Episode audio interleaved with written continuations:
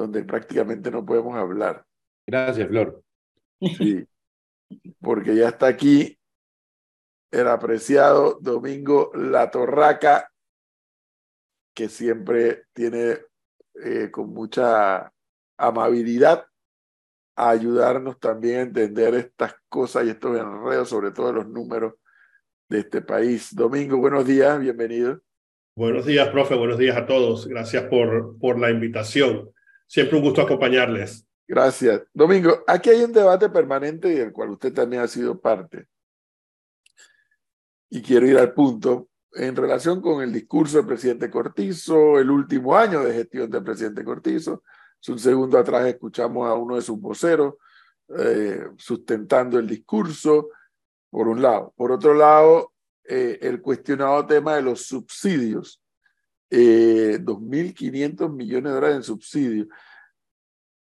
Ojo con algo que sí se me ha quedado de lo que dijo Rafael Mezquita, de todo lo que ha dicho, algunas cosas se me han quedado. Buena parte de estos subsidios van dirigidas, y él habló del sector y le denomina pobre, a los pobres del país. Muy pocas veces, Domingo, se habla del subsidio al sector privado, que los hay y sabemos que son también de miles de millones de dólares. O sea, habrá forma de tener un equilibrio. Porque lo cierto es una cosa, se habla muy poco del subsidio a la empresa privada. Es correcto. Cuando hablamos de las viviendas con interés preferencial, es un subsidio.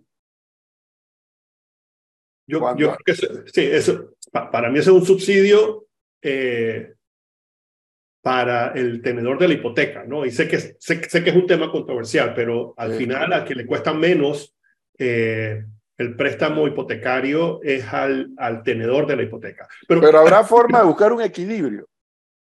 a ver, el escenario ideal, Domingo, es decir cero subsidio y que el Estado invierta y que eso es el escenario ideal, pero no es el real. Sí, ese, ese, es Disneylandia, pero eso no, eso no es la realidad, ¿no? Eh, pero, profe, antes, antes de, de, de, tocar ese tema, yo creo que es súper importante el tema de los 2.500 millones de dólares de subsidio que mencionó el presidente de la República en su discurso ayer. Yo creo que reflexionando, y él, yo estuve, yo no lo escuché el, el primero eh, de julio, yo leí anoche las palabras y son 12 o 14 puntos que él, que él tocó durante, durante su discurso, que me pareció, por lo que leí, pareció que fue relativamente breve y al grano, ¿no? Eh, y es natural, yo recuerdo eh, haber participado en insertar algunos datos económicos eh, de ese tipo de discurso durante mi tiempo como viceministro de Economía. Y nosotros proveíamos la información y los datos económicos y se preparaba el discurso de la presidenta Moscoso. Y por supuesto que nos decían que vivíamos en otro país, que eso es lo que estaba. Hey, ese es el trabajo del presidente, el presidente porque no se va, no, no se va a parar frente a la asamblea, frente al público, hablar de todo lo malo. No, él tiene que hacer su trabajo y yo creo que es parte del análisis que tiene que hacer la sociedad de encontrar un balance entre los 12 o 14 puntos que incluyeron el tema de la lista negra, pareciera, por, porque fue incluido en el discurso, que el tema de, la GAFI pareciera que está camino a ser, a ser resuelto nuevamente, ojalá que sea de manera permanente, habló sobre las finanzas públicas, me llamó la atención de que todavía, se está, todavía están haciendo referencia a cómo recibieron eh, las finanzas públicas, se habló habló, por supuesto, de la pandemia, habló de los subsidios, 2.500 millones de dólares, habló sobre los 3.25 el galón eh, habló sobre las giras de trabajo comunitario. Yo quiero hacer una pausa aquí porque me parece eso interesante, eh, porque, y yo siempre he sido desde, desde hace 23 años, cuando se estaba comenzando a hablar sobre la descentralización, que a mí me parecía que si ni siquiera el gobierno central tenía capacidad robusta de, de digamos, de fiscalizar los recursos en ese entonces que eran... Y de descentralizarse. O sea, ¿cómo, qué, ¿qué vamos a descentralizar si este es un pueblo grande, no? Entonces, eh, e, ese tema de las giras de trabajo comunitario me parece súper interesante porque pudiera, pudiera, si se mantienen, reemplazar este tema de la descentralización hasta tanto los, los gobiernos locales construyan la institucionalidad de la fortaleza que se necesita porque no se tiene. Sencillamente ahí se mandan esos recursos y vaya a ver qué pasa, porque, porque tienen cero fiscalización. Así que a mí me pareció interesante el tema de la pobreza. Eh, por supuesto que se aumentó durante, durante la pandemia estamos volviendo a rebajar y Panamá ha ido reduciendo, eh, digamos, los niveles de pobreza eh, de manera consistente. El tema de la educación, yo creo que la educación eh, desafortunadamente no se ha avanzado absolutamente nada. Se habló sobre unos, temas de plataformas digitales, pero digamos el fondo de la educación, y yo creo que el fondo de los problemas que, incluyendo el reporte sobre el New Business, tiene que ver con la educación. Si nosotros tuviéramos una educación de primer mundo, aquí nadie, nadie respaldaría eh, las cochinadas que se han hecho en el pasado. Eh, y creo que ese es un problema estructural que tiene Panamá. Servicios públicos decentes, de primer mundo, porque tenemos la plata para hacerlo. Y yo creo que ese es, digamos, un, un payo de todo, porque este tema de la educación no es nuevo. Eh, fue, ha sido, digamos, a pesar de, de, de los inmensos esfuerzos que estoy seguro eh, los ministros de educación han hecho durante por lo menos 30 años, han resultado en que no se ha mejorado casi en nada. Somos, somos una sociedad que le falta educación y eso, por supuesto, tiene unas consecuencias nefastas sobre... Estamos, lo, estamos pagando carísimo. Clarito, clarito, clarito. Y, todo este tema, todo este tema de la corrupción, todo este tema de la descentralización, no sé qué, paralelo, lo que sea, todos los temas de los retos que tenemos como sociedad, eh, tiene que ver con la educación en el fondo, ¿no? Eh, también hablo sobre transparencia, wow, eh, combate a la corrupción, justicia. Yo creo que en el tema de justicia, creo que los, los seis magistrados hay, una, hay una luz de esperanza. hablo sobre los, temas económicos, crecimiento, inflación, desempleo algo importante que yo creo que, yo creo que hay que resaltar, y nuevamente viendo con mi vaso medio lleno, profe, eh, es el sector agropecuario. Hay una gran, gran oportunidad eh, de atender el sector agropecuario y que no sea el 3%, que ojalá pudiera ser el 6% o el 10% de nuestra producción nacional. Yo creo que, yo creo que es importante.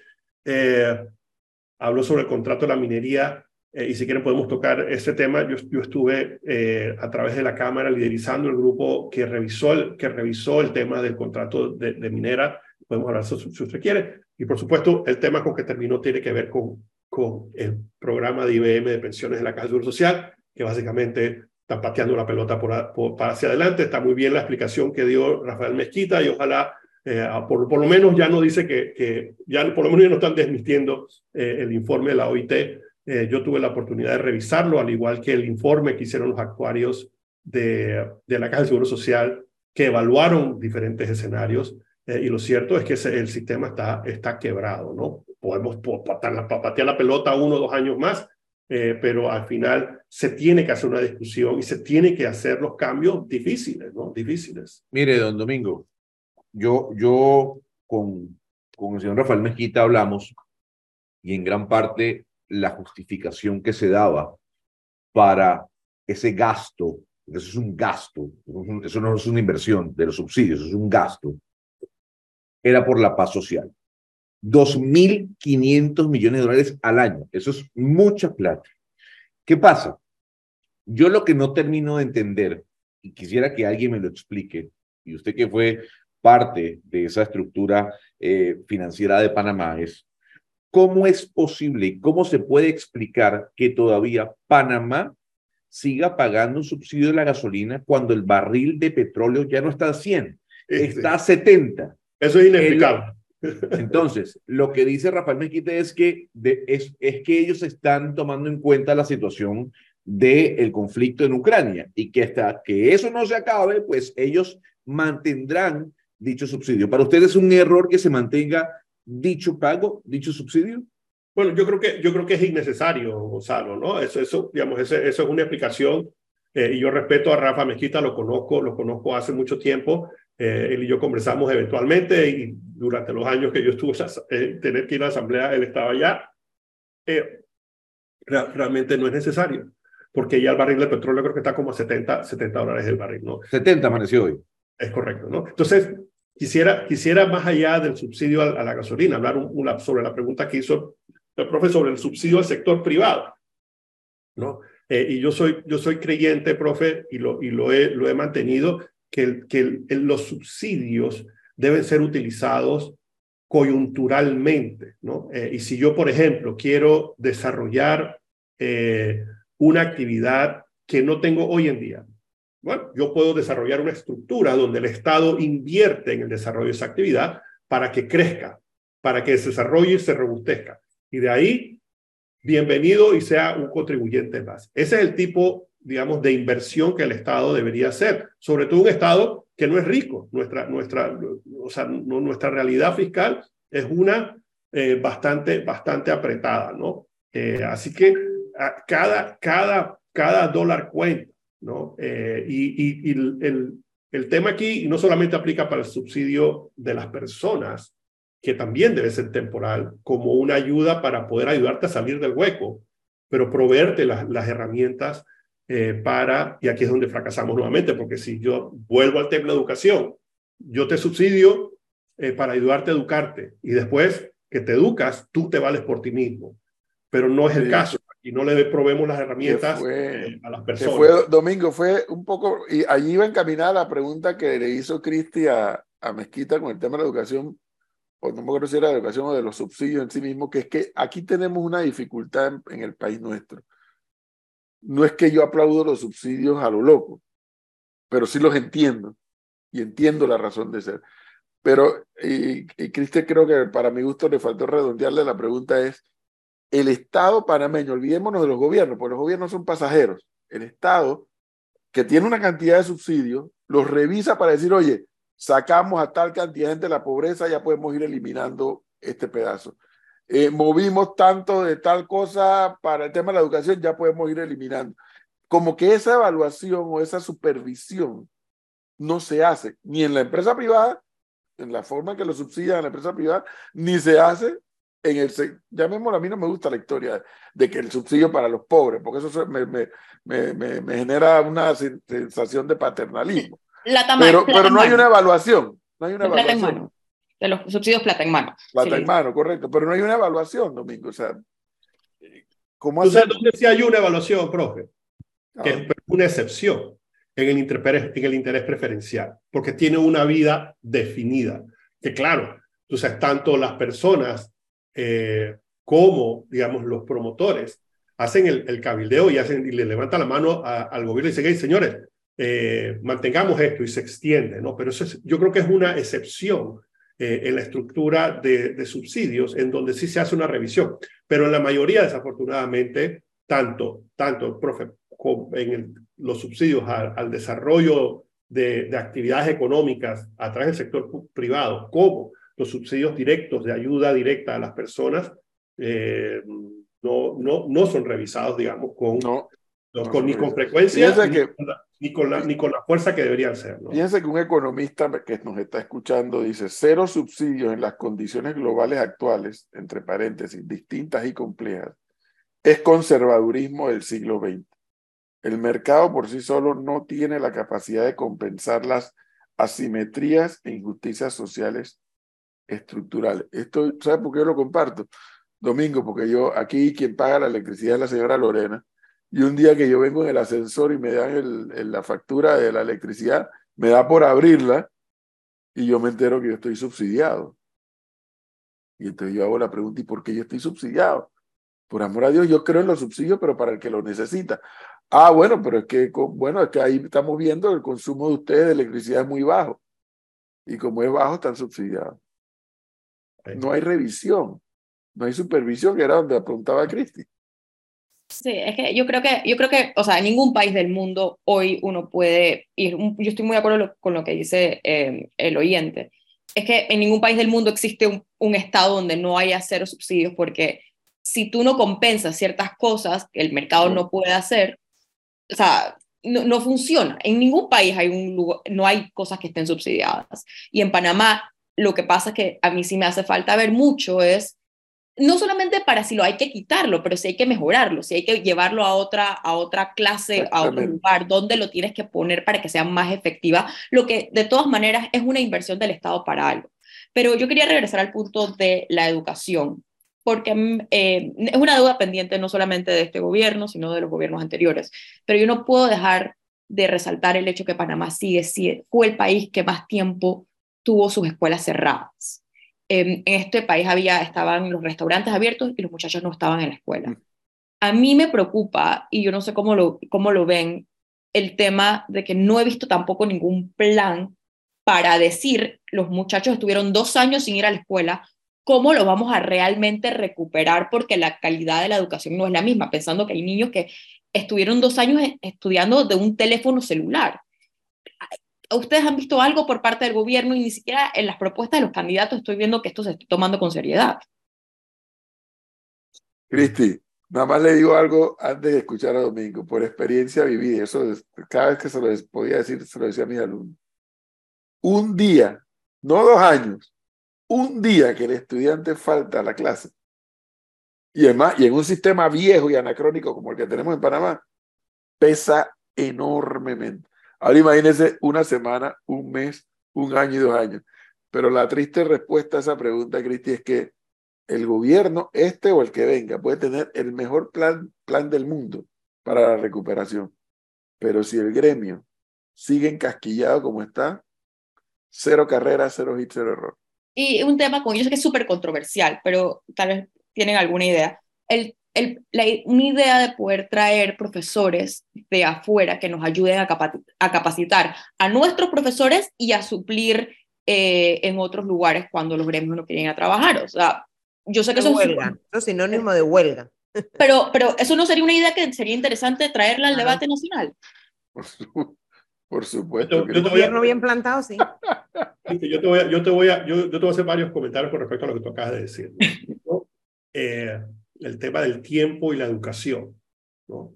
Eh, y nosotros lo acaba, por supuesto que dos años sin atender la escuela es terrible y eso lo mediremos en el tiempo de esos niños que estuvieron encerrados y veremos cómo se van desenvolviendo hacia el futuro y eso no va a ser, seguramente no va a ser positivo, va a ser muy difícil que lo recupere. Y te voy a poner un paralelo que nosotros estamos viendo hoy en la casa, hoy, este, hoy en la casa. Nuestra hija chica de 15 años eh, fue seleccionada para ser el equipo de la Selección Nacional de Fútbol Sub-17. ¿no? Genial, grandioso. Se, fue una semana eh, a un torneo en Guatemala y perdió una semana de clase. Eso fue hace tres semanas. Todavía anoche estábamos viendo a ver cómo ella está haciendo. Y es una, una estudiante eh, de cuadro de honor, toda su vida. Estamos, estamos viendo a ver cómo ella recupera las clases que perdió, los exámenes que perdió, una semana. Y estamos, estamos en media crisis porque no, no ha podido ponerse al día. Cristi, una semana, no un mes, no seis meses, no un año, no dos años. Entonces, eh, es, y, no es que es un cuento, no, lo estamos viendo en mi casa por una niña de 15 años, cuadro de honor, eh, súper, súper enfocada en su escuela. Y esas son, los, esas son las secuelas que, que después hay que, hay que recuperar. Ahora imagínate sin, sin una estructura planificada. Ahora, yo no creo que eso se ha hecho en ninguna parte del mundo. Yo no he escuchado de nadie que ha dicho, ah, espérate, que, es que estamos, vamos a hacer una recuperación. No, no lo he visto. Lo, lo, que, lo, que no, lo que dudo mucho es que hayamos tenido en algunos otros sitios tanto tiempo las escuelas cerradas eh, para no crear conflicto con, eh, con eh, los gremios, ¿no? Porque en el fondo, muchas de las razones eh, por las cuales eh, las escuelas se mantuvieron cerradas. No sé si se acuerdan, cuando llegaron las vacunas que no eran las Pfizer, los, maestros estaban, algunos, los líderes, los, los pseudo líderes estaban exigiendo que se les pusieran las Pfizer y si no, se mantenían las escuelas cerradas. No sé si ustedes recuerdan esa, ese, ese momento que era como que, wow, ponte la que hay, ¿no? Eh, Claramente. Mire, don, don, Domingo, yo sé que el, el tiempo premia, pero es que me escriben dos empresarios eh, que coinciden con una teoría que yo, yo también creo. Economía 1. Economía 1. A menor desempleo, mayor inflación. Eso es economía básica. Y aquí el señor Rafael Mejite decía algo. Hemos aumentado el desempleo, eh, perdón, el empleo se ha aumentado, se ha reducido la pobreza y la inflación se mantiene igual. Yo soy partidario y creo que ese número, esa tasa inflacionaria que nos muestran del 2.5, oiga, a mí me hace dudar, sobre todo cuando el gobierno me dice, es que hemos reducido el desempleo, o sea, hay más gente trabajando.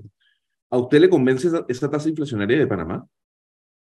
Esa, no, no la voy a cuestionar, eh, Gonzalo. O sea, yo lo he estado viendo eh, y, te voy, y te soy bien franco, yo no entiendo muy bien la inflación. Yo no creo que hay, aquí hay expertos en inflación porque nosotros no, no sufrimos del, de los problemas inflacionarios que tienen otros países, eh, por lo menos en Latinoamérica. Pero esa es la inflación, es la que es. Eh, y, y, por supuesto que, mm, y seguramente no tiene nada que ver con lo que el gobierno hizo dejó de hacer, y no ha tenido nada que ver con lo que este o el anterior o el anterior o el, o el que yo participé. Eh, y por supuesto nosotros, hey, tenemos un y medio por ciento de inflación gracias a mí, bueno, eh, gracias a la estructura económica del país, que seguramente fue implementada eh, no premeditadamente, sino por desarrollo espontáneo y gracias al esfuerzo de mucha gente, pero seguramente eh, tiene más que ver con nuestro sistema financiero y su integración al sistema financiero internacional y cómo se financian las actividades. Seguramente tiene que ver con la diversificación de nuestra economía que seguramente no tiene nada que ver con lo que eh, se ha tratado dejado tratado de ser. En fin, yo creo que esas son, esas son las cifras de inflación. Yo, yo no soy, eh, yo las busco en la Contraloría, las reviso eh, y esa es la inflación que es. Y eso, está, eso también está respaldado por las instituciones financieras internacionales que también publican y seguramente no la respaldarían si no fuesen ciertas, ¿no? Pero si revisas las cifras que publica el Fondo Monetario Internacional, el Banco Interamericano, el Banco Mundial sobre la, sobre la inflación en Panamá, seguramente vas a encontrar, si no, pequeñas diferencias, Gonzalo. Profe, sé, sé que no hay tiempo, solamente le quiero eh, mencionar a Domingo eh, un tema por si quiere responder en otra oportunidad, pero las, hace semanas atrás, hace semanas atrás el presidente Cortizo vetó el proyecto de ley referente al interés preferencial. Eh, hace unos días hubo reuniones y se habló de poder volver a instalarlo para un futuro. Y yo la, la pregunta iba dirigida directamente a conocer y saber si esas personas que, que, dicen que el interés preferencial para la venta de apartamentos nuevos lo que hace es encarecer los costos del mismo y no beneficiar a, a, a las personas son ciertas o no. Es sobre ese detalle directamente. No entiendo muy bien la pregunta, pero lo, el resultado final, el resultado final es que si mi tasa de interés de mi hipoteca de mi casa de 60 mil dólares me hubiera costado 8 o 9% o 7%, me cuesta 3 o me cuesta 2.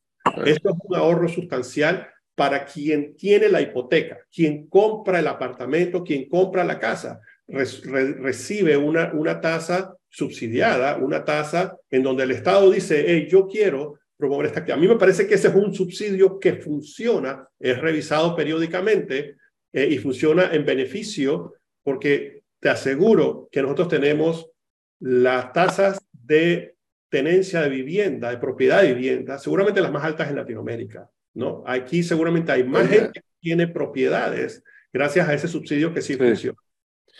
Y además mueve la economía con la construcción. Por supuesto, por Pero supuesto. nuevamente, de eso, se, de eso se habla muy poco porque se va a la empresa privada.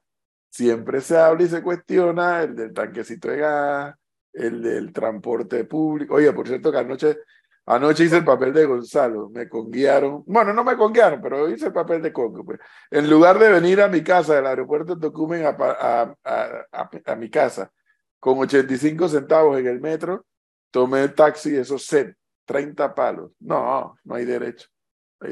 Oiga, Leonardo, ¿y por qué no le lanzamos un reto a nuestro amigo Domingo que nos ayude a hacer un inventario de todos los subsidios que hay o que o a los que podemos alcanzar a, a investigar? ¿No le parece? Sí, lo único que necesitamos es una lista larga, ¿no? Eh, no, no, tampoco para... no haya papel higiénico, ¿no? Tampoco no hay papel higiénico. No, no, no, no. Hey, con gusto, porque hay información sobre eso. Yo con gusto. Sería eh, interesante, si Domingo. Semana, en una, un par de semanas lo podemos ver, ¿no? Lo podemos ver con mucho bueno, El señor Leonardo queda asignado con el tema. Domingo, muchas gracias. Muy amable. A la orden. No puedo, no puedo, dejar, no puedo dejar de saludar a mi grupo de, de ciclistas panzas que algunos de ellos están escuchando desde, desde temprano. A mí me eh, llama la atención que... el nombre de ese grupo, Panza. Hoy le cortamos el ciclismo, Domingo. ¿Ah? ¿Hoy pudo hacer cicli ciclismo hoy? No, hey, estoy desde hace tres semanas y media con gripe, así que estoy parqueado, insoportable. No me aguanto ni yo mismo. O sea que la panza le está creciendo en esta no, porque no me dejan comer tanto. Gracias, Domingo.